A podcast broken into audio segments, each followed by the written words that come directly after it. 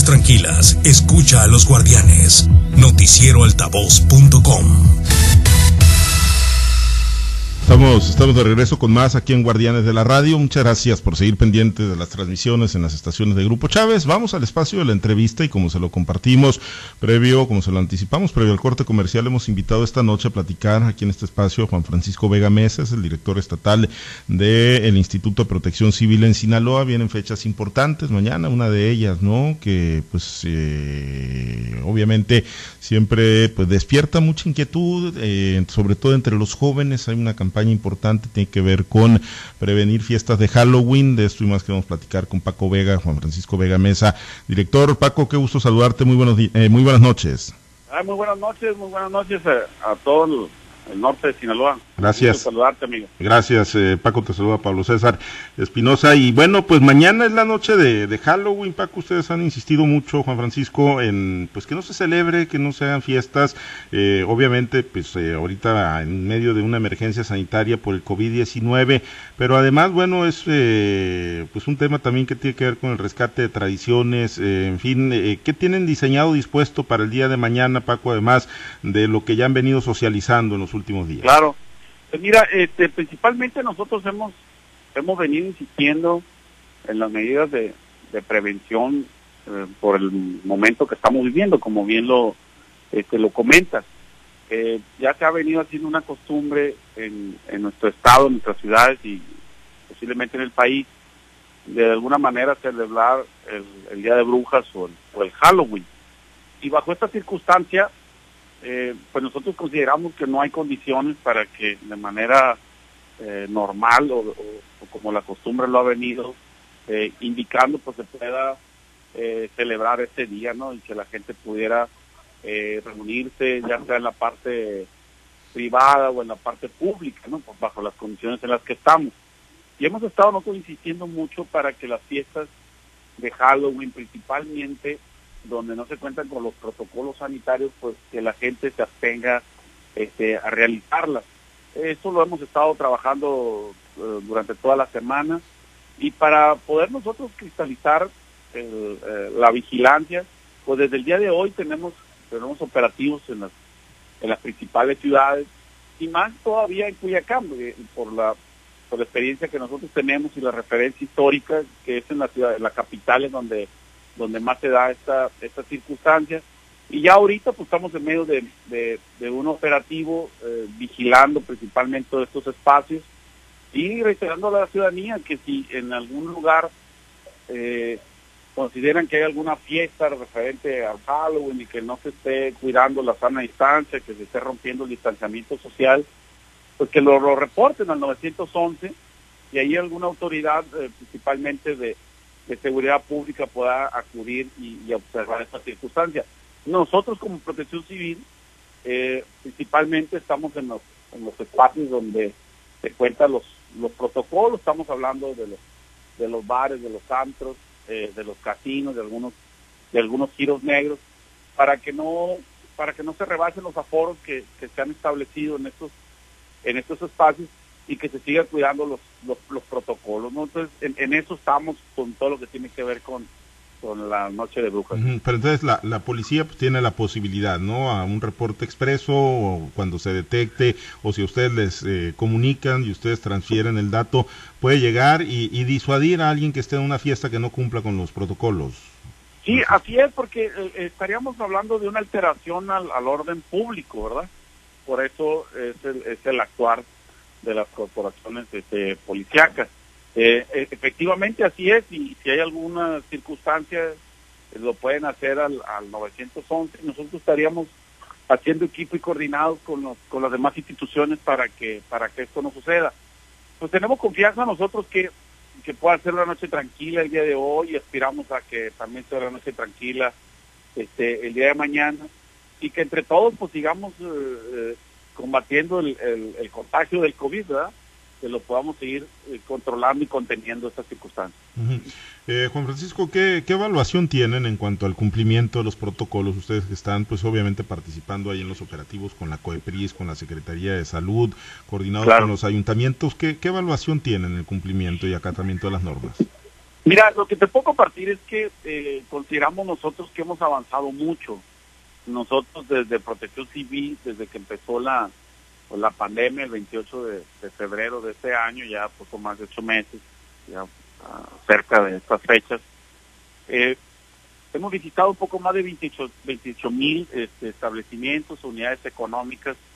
Primero en la Jornada Nacional de Sana Instancia, que concluyó el 31 de mayo, y luego a partir de la nueva normalidad que se empezó a construir ah, en base a una semaforización a partir del primero de junio.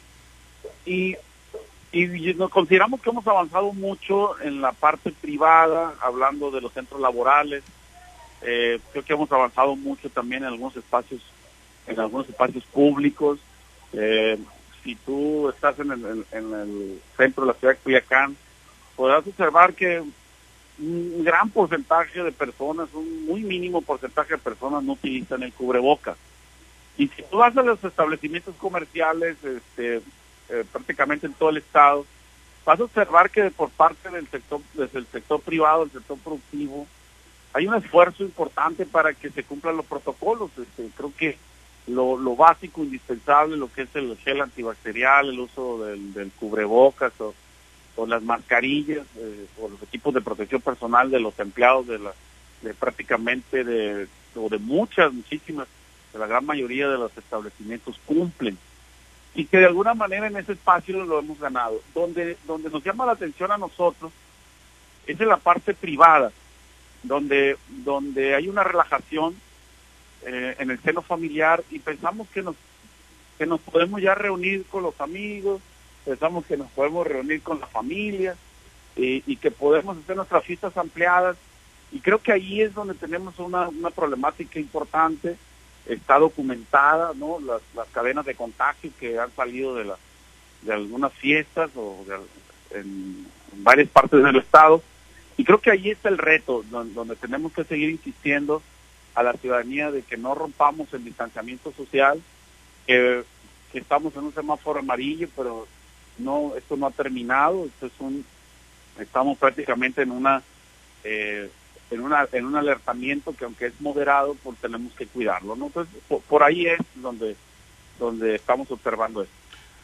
Francisco, el tema del Día de Muertos, eh, la conmemoración esta pues tan tradicional en nuestro país, eh, aquí en el caso de Sinaloa, no, no hubo una decisión pareja, ¿no? En los ayuntamientos algunos decidieron tener abiertos los panteones con protocolos, otros decidieron de plano pues eh, dejarlos cerrados para evitar aglomeraciones. En ese sentido, pues ¿cuáles, ¿cuántos municipios tienen ustedes el dato? ¿Cuántos sí van a tener abiertos, cuántos no y cómo van a estar participando en el control de la gente? Pues mira, el, el, este dato lo, lo está manejando cada, efectivamente, cada municipio.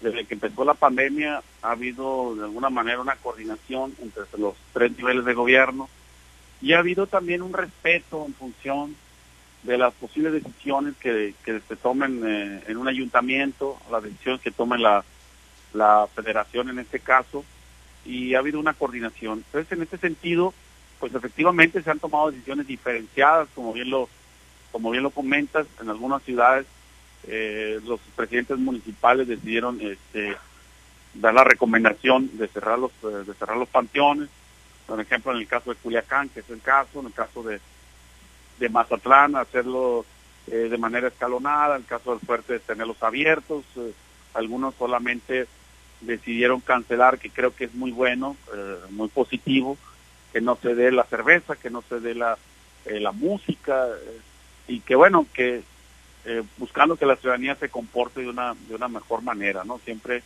buscando que no sean espacios de, de contagio. Así es como, como está funcionando el tema de los, panteones. Aspiramos también que donde se, se haya decidido tenerlos abiertos, pues que las cosas salgan bien, ¿no? Bien, déjame compartir esta charla, Juan Francisco. Hay muchos temas, obviamente, también ahí ya relacionados con la temporada invernal que viene. Eh, no hubo mucha chamba, Juan Francisco, en el tema de ciclones y huracanes, afortunadamente, para el estado de Sinaloa. Digo, afortunadamente, desde la perspectiva de los eh, desastres que puedan ocasionar, pero en el tema de lluvias, pues la, sequía sí generó algunos problemas fuertes. Eh, ¿Fue atípico esto, Juan Francisco, o así estaba proyectado, así lo tenían los pronósticos? Pues mira, el, si nos basaríamos nosotros en los en los pronósticos que nos dio la Conagua se acerca mucho al pronóstico que nos dieron para este año. Pero bueno, nosotros no, no levantaríamos nosotros todavía la, eh, la cortina, eh, no podemos declarar que, esto ya pasó.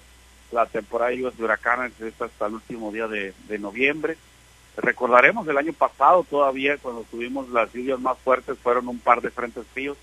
El último fue el 28 de el 28 de noviembre, que son circunstancias que están, y, pero efectivamente la temporada de lluvias de alguna manera estuvo más eh, más tranquila que los que los últimos años. Tuvimos algunas eh, tormentas tropicales, la, la proximidad de estas tormentas tropicales, de algunos, recordarás un huracán que alcanzó hasta categoría 4, que afortunadamente este pues a más de 600 kilómetros de, de nuestras costas, nos dejó algunos vientos, algunas lluvias, un oleaje es importante. Todavía hace 48 horas, seguramente recordarás, principalmente la gente del norte, quienes están escuchando, que de manera preventiva se cerró el, el puerto de Topolobampo a, embarcaciones menores por los vientos y unos oleajes que se estaban dando en función de un, eh, los frentes fríos que andan ahí, ¿no? Entonces, creo que efectivamente sí, sí, sí, está más tranquilo, pero pues nosotros seguimos muy atentos, ¿no? Muy, muy alertas y le pedimos a la ciudadanía que estén también atentos porque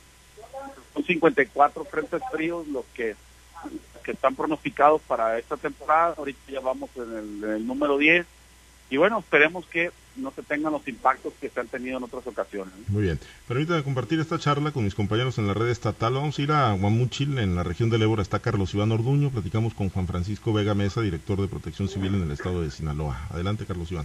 Muchas gracias, Pablo César. Eh, Paco, buenas, buenas noches. Pues buenas noches. Oye, este, y bueno, nos decías de los frentes fríos, eh, ya recientemente pues nos pegaba este pues uno no eh, que estuvo en esta región y bueno se disminuyeron fuerte las las las temperaturas por lo menos a las que pues, no estábamos eh, pues acostumbrados porque habían estado las temperaturas muy altas y bajaron pues hasta que 19 este 20 grados eh, grados centígrados. Eh, se espera que sea muy helado este invierno eh, Juan Francisco o no pues mira el, el el Servicio Meteorológico Nacional y la, la CONAGUA no, hasta el momento no nos ha hecho un planteamiento de, de, tal manera. Pero bueno, definitivamente sí hay un pronóstico este, importante, decía ahorita, de hasta 54 eh, frentes fríos. Y lo que sucedió hace 48 horas es que efectivamente eh, el frente frío número 9 eh, produjo una ba bajas temperaturas hasta de menos 10 grados en las tierras de, de Durango, en las tierras de, de, Chihuahua, en una parte de la tierra de Sonora. Y cuando eso sucede, pues también nos repercute un poco acá a nosotros, ¿no? Se bajan las temperaturas. Eh, la temperatura más baja que tuvimos fue en, por acá en la tierra de Badiraguato, hasta 9 grados este, se tuvo. Ahorita ya las temperaturas, aunque ya un poco templadas, pero ya no bajo esas circunstancias. Entonces nosotros pues tenemos que estar atentos, independientemente de, la, de las proyecciones que se puedan hacer, pues no ningún día es igual y, y estamos en el monitoreo permanente las 24 horas del día. La, con la sequía este, que se está dando, recientemente platicábamos con el delegado de la CONAFOR, aquí con el encargado de la CONAFOR en Sinaloa, y nos decía que eso este, podría provocar un mayor número de incendios el próximo año, incluso este, eh, pues ya es, hay muchas posibilidades de que haya de que hay incendios porque pues eh, no llovió mucho, a, a, se puede, hay mucha hoja seca, mu mucha este pues mucho combustible para, para los incendios. Y, y, ya de alguna manera han estado ustedes visualizando algún tipo de preparación o algo para, en caso de que se registrara algún tipo de, de, de incremento en el número de incendios con los municipios. Sí, claro. El, el, el, nosotros estamos en, en, plena coordinación con la CONAFOR Ey. Y con la Secretaría de Desarrollo Sustentable. Eh, afortunadamente en Sinaloa contamos con muy buenas brigadas de combate contra incendios para los incendios este, forestales. Uh -huh. Es parte del monitoreo que, que seguimos haciendo. Efectivamente, creo que eh, la sequía puede puede echar a volar eh, un poco más el tema de los de los incendios.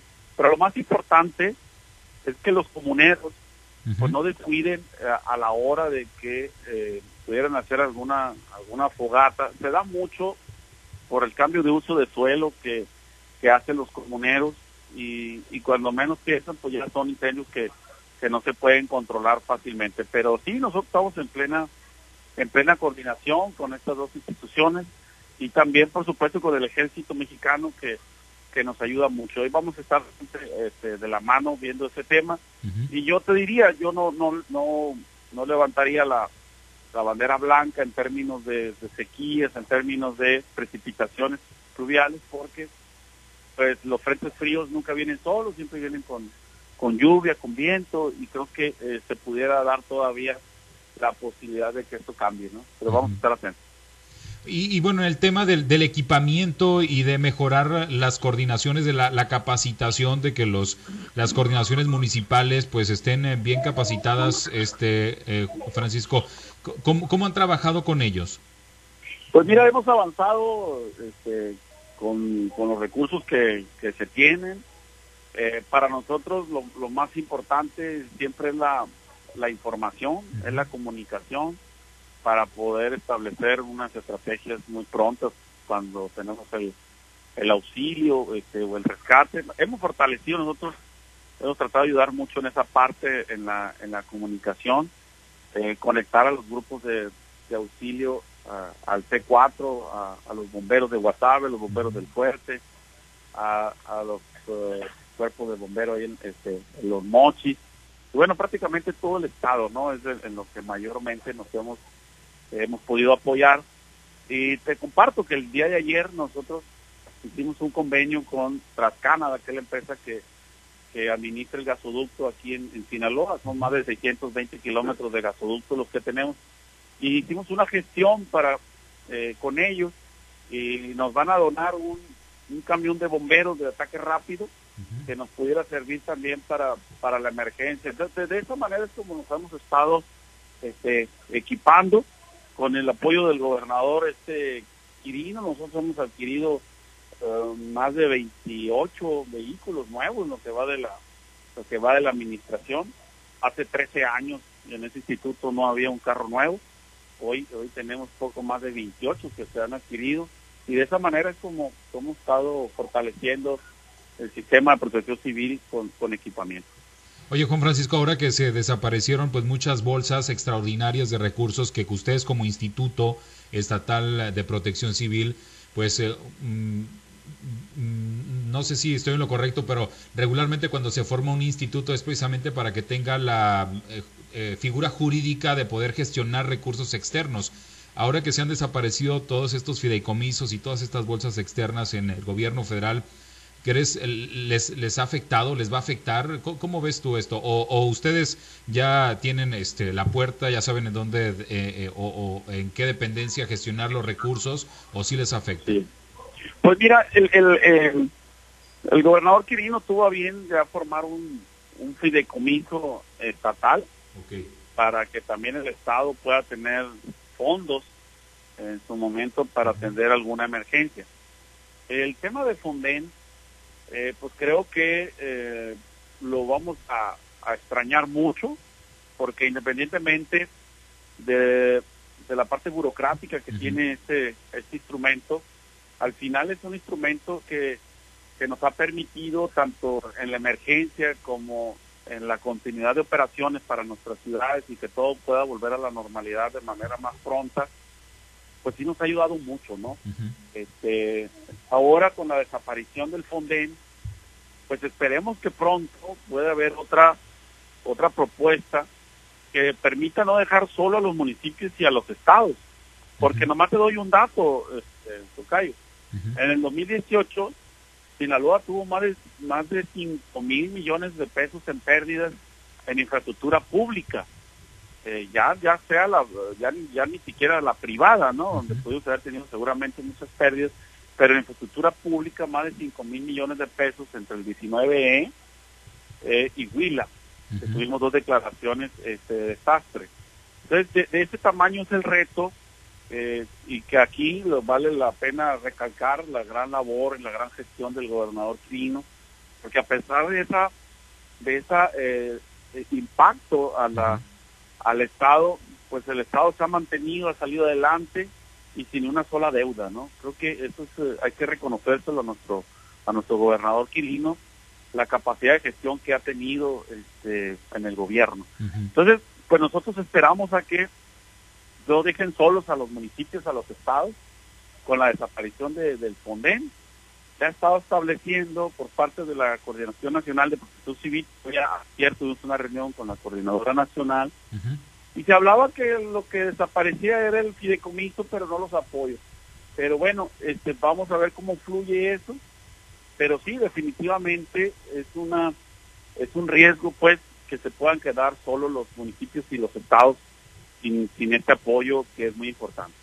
Y no hay un mecanismo para poder este, solicitar los recursos, ¿verdad? Porque, digo, se va a hacer la declaratoria, pero pues ya no se va a saber si ahora hay que hacerlo este, a, la Secretaría de Hacienda o a dónde, Juan, Juan Francisco.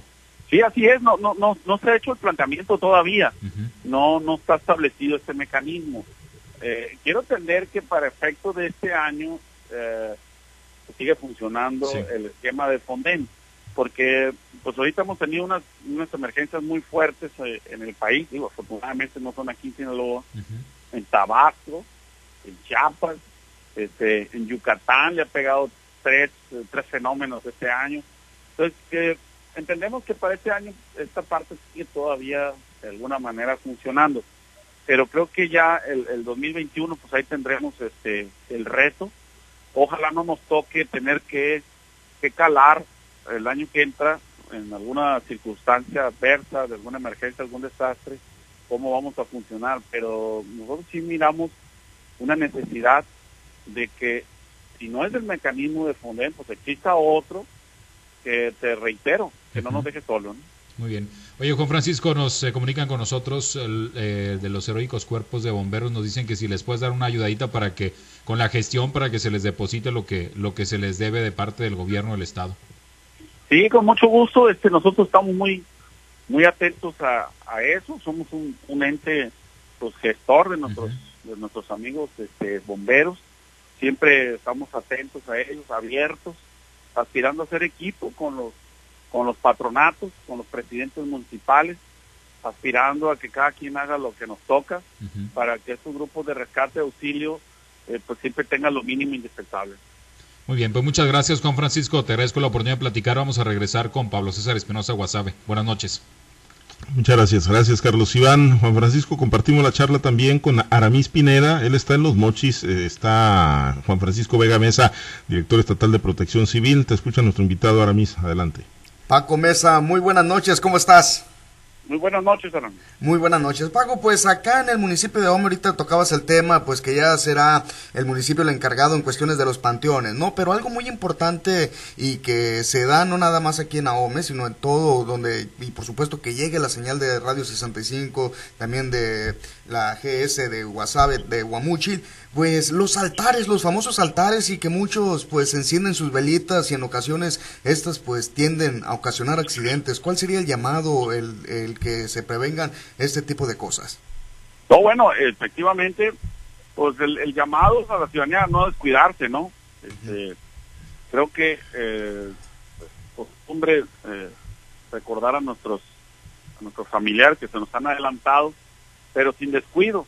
Creo que es muy importante, principalmente en la noche, pues apagar las velitas, que es cuando podemos estar más eh, más descuidados de manera natural por, por descansar y que se que, que se haga esa, esa acción principalmente, ¿no?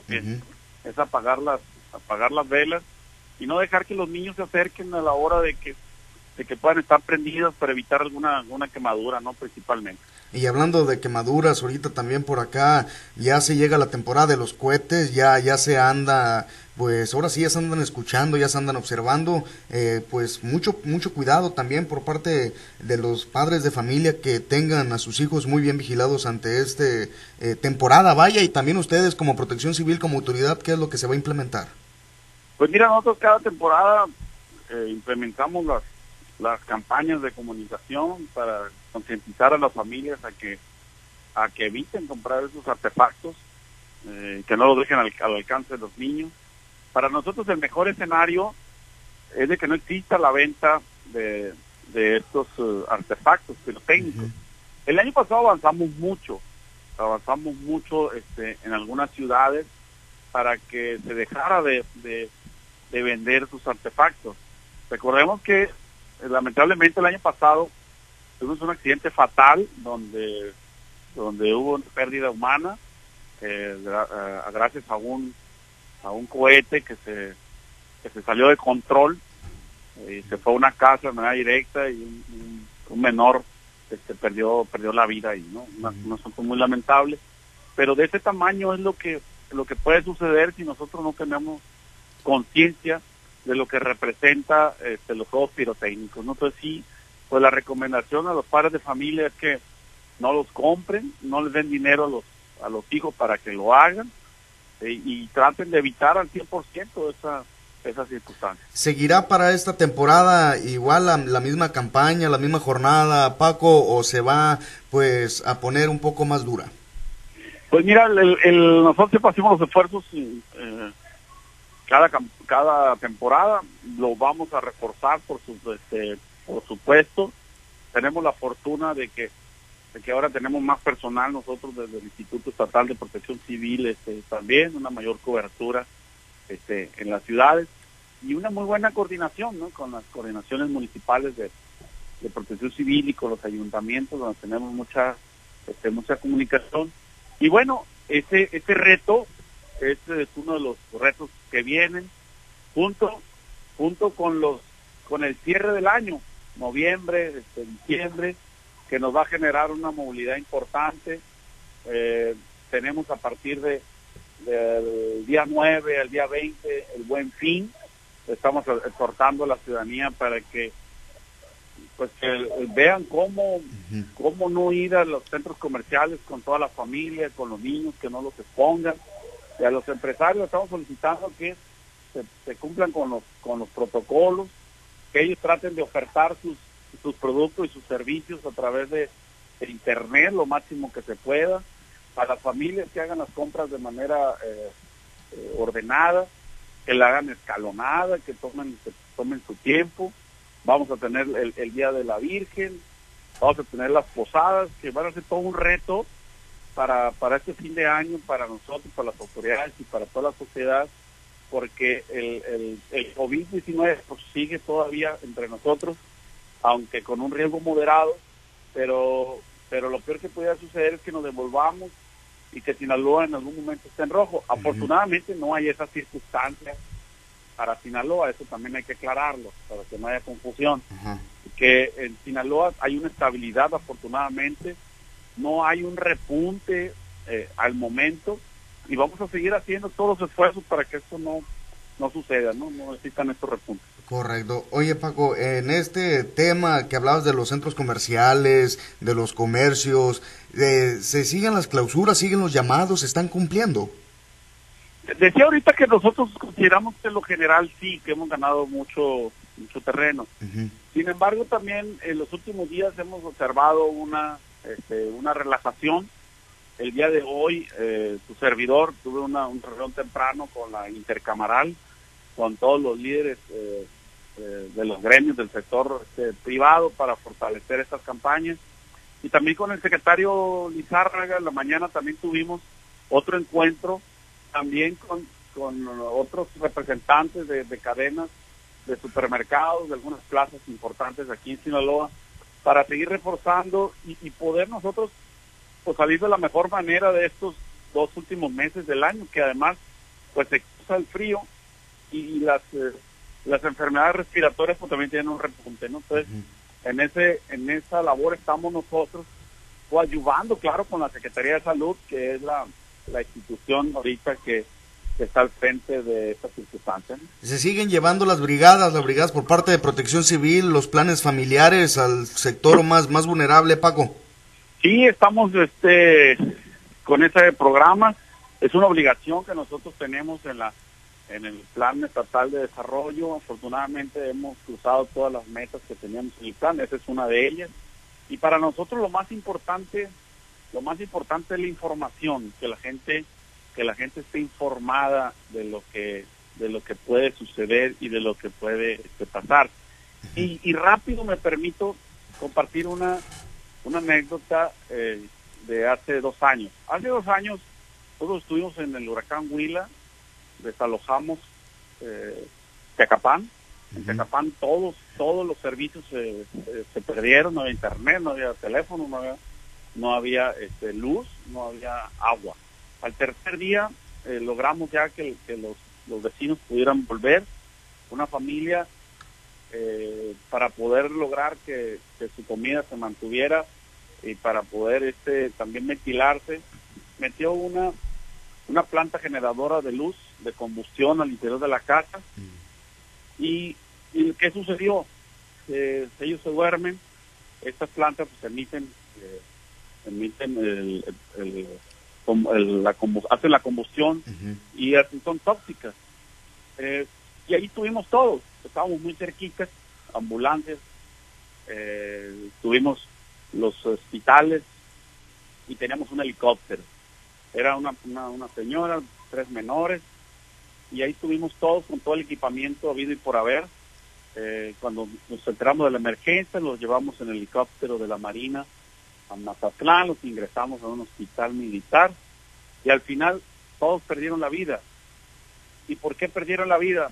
Porque no tuvieron la información de que esa, esa planta de luz de combustión no la pueden tener al interior de la casa. Entonces, de ese tamaño es lo importante que la gente esté enterada y que esté informada de la, toda la parte doméstica, de lo que podemos hacer y lo que no podemos hacer. Por eso hemos intensificado el tema de las brigadas comunitarias para que la gente sepa qué hacer, cómo actuar y a quién llamar ante una emergencia. En este sentido también imagino que aplican los calentones, hay gente que todavía también pues usa leña dentro de sus hogares por las bajas temperaturas y pues estar muy al pendiente de estas situaciones que lamentablemente como lo mencionas se pierden vidas. Exacto, y eso se da mucho este, en esta temporada invernal. Correcto, ya este, para concluir, estimado Paco, eh, pues sigue el béisbol, la gente ya se está comportando, la ciudadanía se le sigue apostando, se confía en ella. Pues mira, sí, eh, no tuvimos un, balance positivo en, en, términos de, de, la apertura de los estadios. La, nosotros hemos ido junto con esta actividad económica, como hemos ido con todas, construyendo los protocolos, vigilando que se cumplan. Eh, pero bueno, siempre va a ser una decisión individual, una decisión personal, ir o no a un estadio, ir o no a, a la plaza pública, ir o no a un este eh, restaurante. Eh, al momento van 30 juegos de béisbol y dos de fútbol. Ha habido algunos incidentes, este, creo que pues ahí el de Culiacán fue muy muy sonado, una persona que se pasó de, de, alegre, pues, fue retirada por la, por la policía, se lo llevaron a la barandilla todavía el último juego del, en el Kraken de Mazatlán, pues hubo, hubo alguna porra ahí que no se comportó al 100, fueron 30 personas y también fueron retirados. Entonces, sí tenemos este, este reto también. Eh, me reportaban ahorita allá en el, en, el estadio de, de los Mochis, muy tranquilo, este, afortunadamente, sin ninguna incidencia. Y bueno, sí, sí, vamos a estar atentos a eso. Mira, del auditorio nos mandan mensaje Paco, dicen, aquí en los mochis ya llegó el espíritu navideño, ya hay varias casas que ya tienen los foquitos, las lucecitas. También es otro, es otro indicador, ¿no? Otro mensaje a la ciudadanía, tener mucha precaución. Sí, totalmente. Este, pues esto como en el béisbol, ¿no? Esto no acaba hasta que se acaba. Y el, y el tema de los, de los cuidados y, de las medidas de autoprotección, pues se dan en todas las temporadas. Eh, y en cada momento tenemos que tener esos cuidados eh, se va a intensificar, por supuesto, el, la, parte eléctrica que nos pudiera generar algunos, eh, algunas circunstancias de emergencia en esta temporada. También estaremos intensificando toda esa comunicación para que nos quede claro lo que tenemos que hacer. Correcto. Paco, muchísimas gracias. Regresamos con Pablo César Aguasave. Muchas gracias, gracias eh, Aramis. Eh, Juan Francisco, pues agradecerte mucho que hayas aceptado la invitación para platicar con nosotros esta noche, muy atentos a todas las recomendaciones y pues a todas las campañas que seguramente se intensificarán de aquí al cierre de año. Muchas gracias. Juan Francisco. muchas gracias a ustedes, Pablo César, les mando este, un abrazo y estamos Estamos atentos a las órdenes. Muchas gracias. Paco Vega Mesa, director estatal de Protección Civil en Sinaloa. Muy atentos, ¿no? Y bueno, pues mañana no hay que celebrar Halloween, hay que conmemorar el Día de Muertos en casa, en donde pues haya la posibilidad de ir a los panteones. Hágalo con mucha responsabilidad, con mucha prudencia, atendiendo los protocolos. Donde no, bueno, pues recuerde a sus fieles difuntos, hágale su altar ahí en su domicilio particular. Recuérdelos pues en lo mejor, ¿no? Que dieron en vida, que dejaron en, vida. Entonces, bueno, pues hay, hay maneras, ¿no? De pues, recordar a nuestros fieles difuntos sin tener que ir a aglomerar o ir a hacernos bola en los eh, campos santos, entendiendo por supuesto que es una de las tradiciones más arraigadas en nuestro país, pero la de Halloween es hay que dejarla de lado y sobre todo si el pretexto es o si se va a usar de pretexto para grandes fiestas, grandes concentraciones, para que corre el alcohol y tantas otras cosas que se han dado en el pasado.